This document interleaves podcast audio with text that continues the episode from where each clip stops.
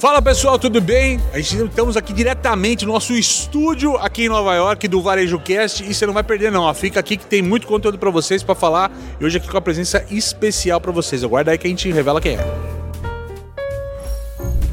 Você está no Varejo Cast.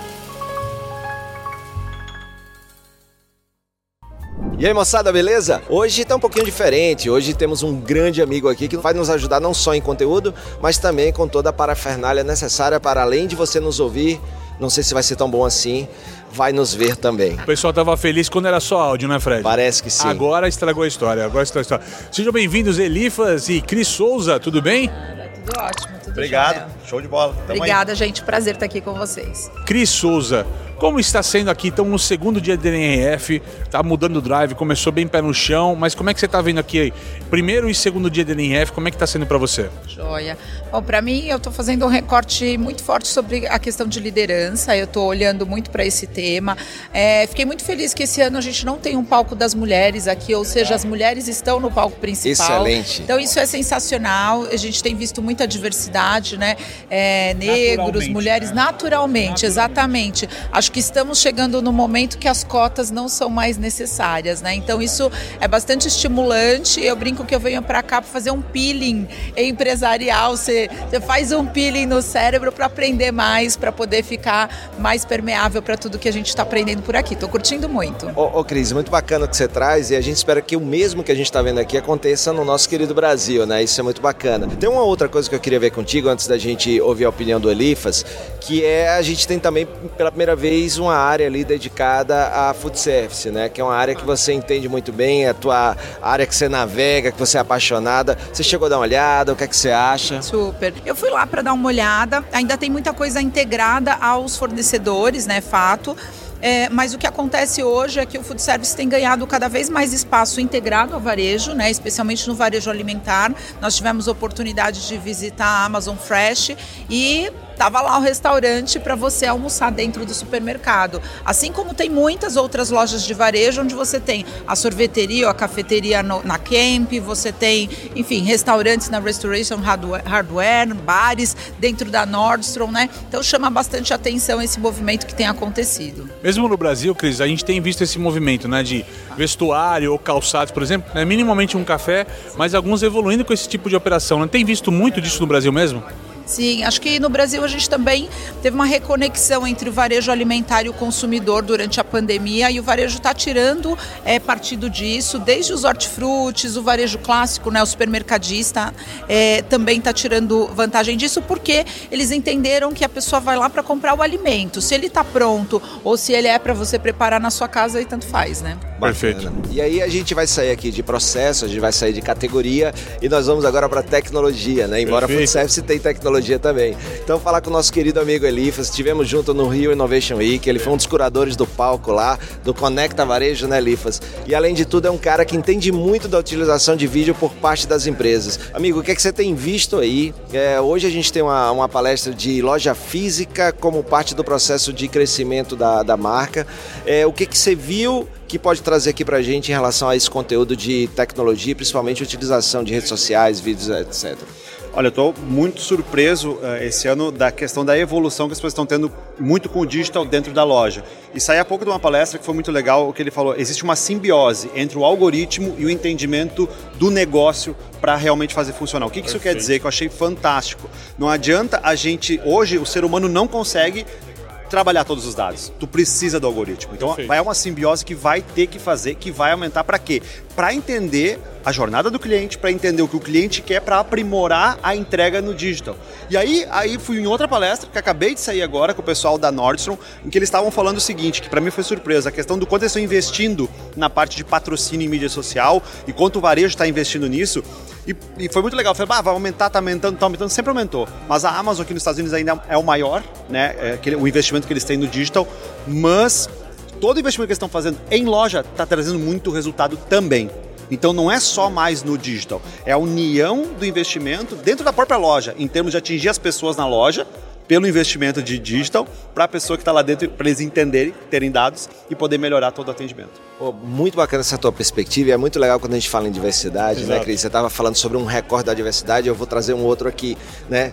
Diversidade de áreas. Né? O teu olhar para o food service, o teu olhar para o varejo e o olhar de tecnologia, né? Então você vê que são coisas complementares, perspectivas né, diferentes, isso é muito legal. Alifas, você tem algum exemplo é, disso que você acabou de falar que eu também achei super bacana e cada vez mais é, é o on e o off integrado. A gente já fala sobre isso há bastante tempo e agora que a gente vê as empresas é, começando, por exemplo, eu vejo um, um, caso da Walmart. Hoje você entra numa loja da Walmart, é, o que ele tem de interface na loja de arquitetura e de visual e de VM é exatamente igual ao que está no aplicativo deles. Quando você entra na loja, a primeira coisa que tem é um, um aviso que diz assim: para a sua experiência ser melhor conosco, abra o seu aplicativo. E lá você pega cupons, lá você tem descontos, lá você encontra onde o produto está, lá você inclusive paga. Né? Você tem outro Target exemplo. também na Primark a gente encontrou o mesmo cenário, né? Sim, exatamente, tem que Ser sempre com a questão do, cele- do telefone celular junto Na- lá na no mão. processo de compra, né? Você, o que, é que você traz pra gente em relação a isso também? Eu tenho algo que foi assim, ó, surpreendente pra mim, porque eu tava antes de chegar aqui na NRF, tava justamente ah, em outro estado e fui visitar um mall e, e na Nordstrom, na entrada tinha uma placa, né, ali colada. Escaneei esse QR Code que em até 30 minutos alguém da Nordstrom vai entrar em contato com você para fazer uma curadoria de videochamada.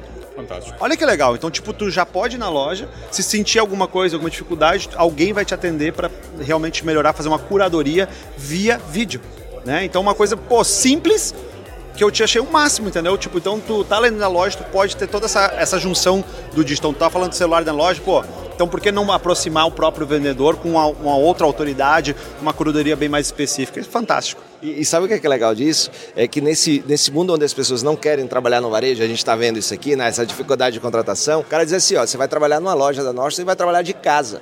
Né? Então o cara, Exato. você acaba atraindo as pessoas. Ah, vou trabalhar de casa trabalhando no varejo. Que essa é a maior dificuldade que o varejo tem aqui hoje, né, Fred? A gente está falando isso é, é, desde o começo aqui do, do, do, do Varejo Cast aqui em Nova York. Exatamente essa dificuldade do varejo americano em contratar mão de obra, em reter mão de obra.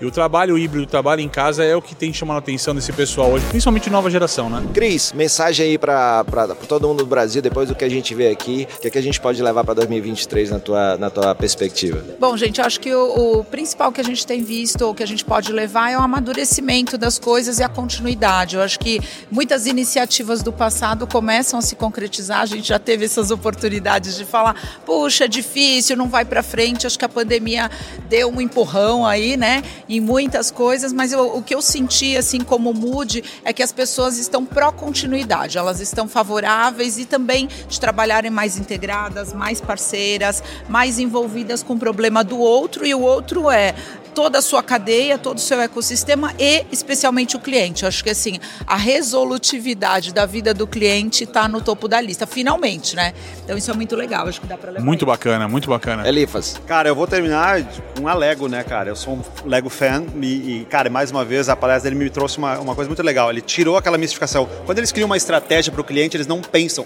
digital ou físico. Eles vão para realmente entender do cliente para daí levar a experiência. A dificuldade deles, inclusive na pandemia, foi que todo mundo foi pro digital. Como eu levo toda a experiência que eu já tinha em loja pro digital? Então eles começaram a entender quanto realmente era importante isso e, obviamente, fizeram um contraponto lá ah, na loja. Que eles começaram também a fazer um treinamento com as pessoas, como elas identificavam com as pessoas com máscara, que elas estavam sorrindo com os olhos. Olha que legal. Então toda essa conexão fantástico. com as pessoas de como tu pode encantar elas. Mas o máximo que eu gostei é isso, cara. Não existe mais um digital, mais um físico. Existe o atendimento às pessoas. Sem pessoas não existe digital, sem pessoas não existe loja.